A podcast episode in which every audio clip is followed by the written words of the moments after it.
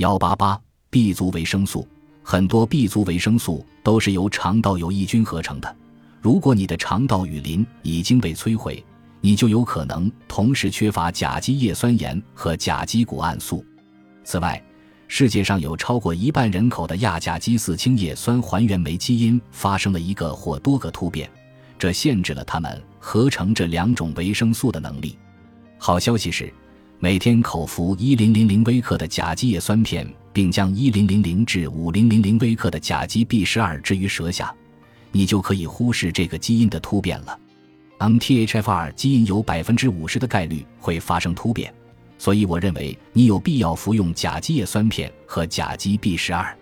尽管这种突变并不会对你造成严重伤害，但你可能会出现过度兴奋或抑郁的症状。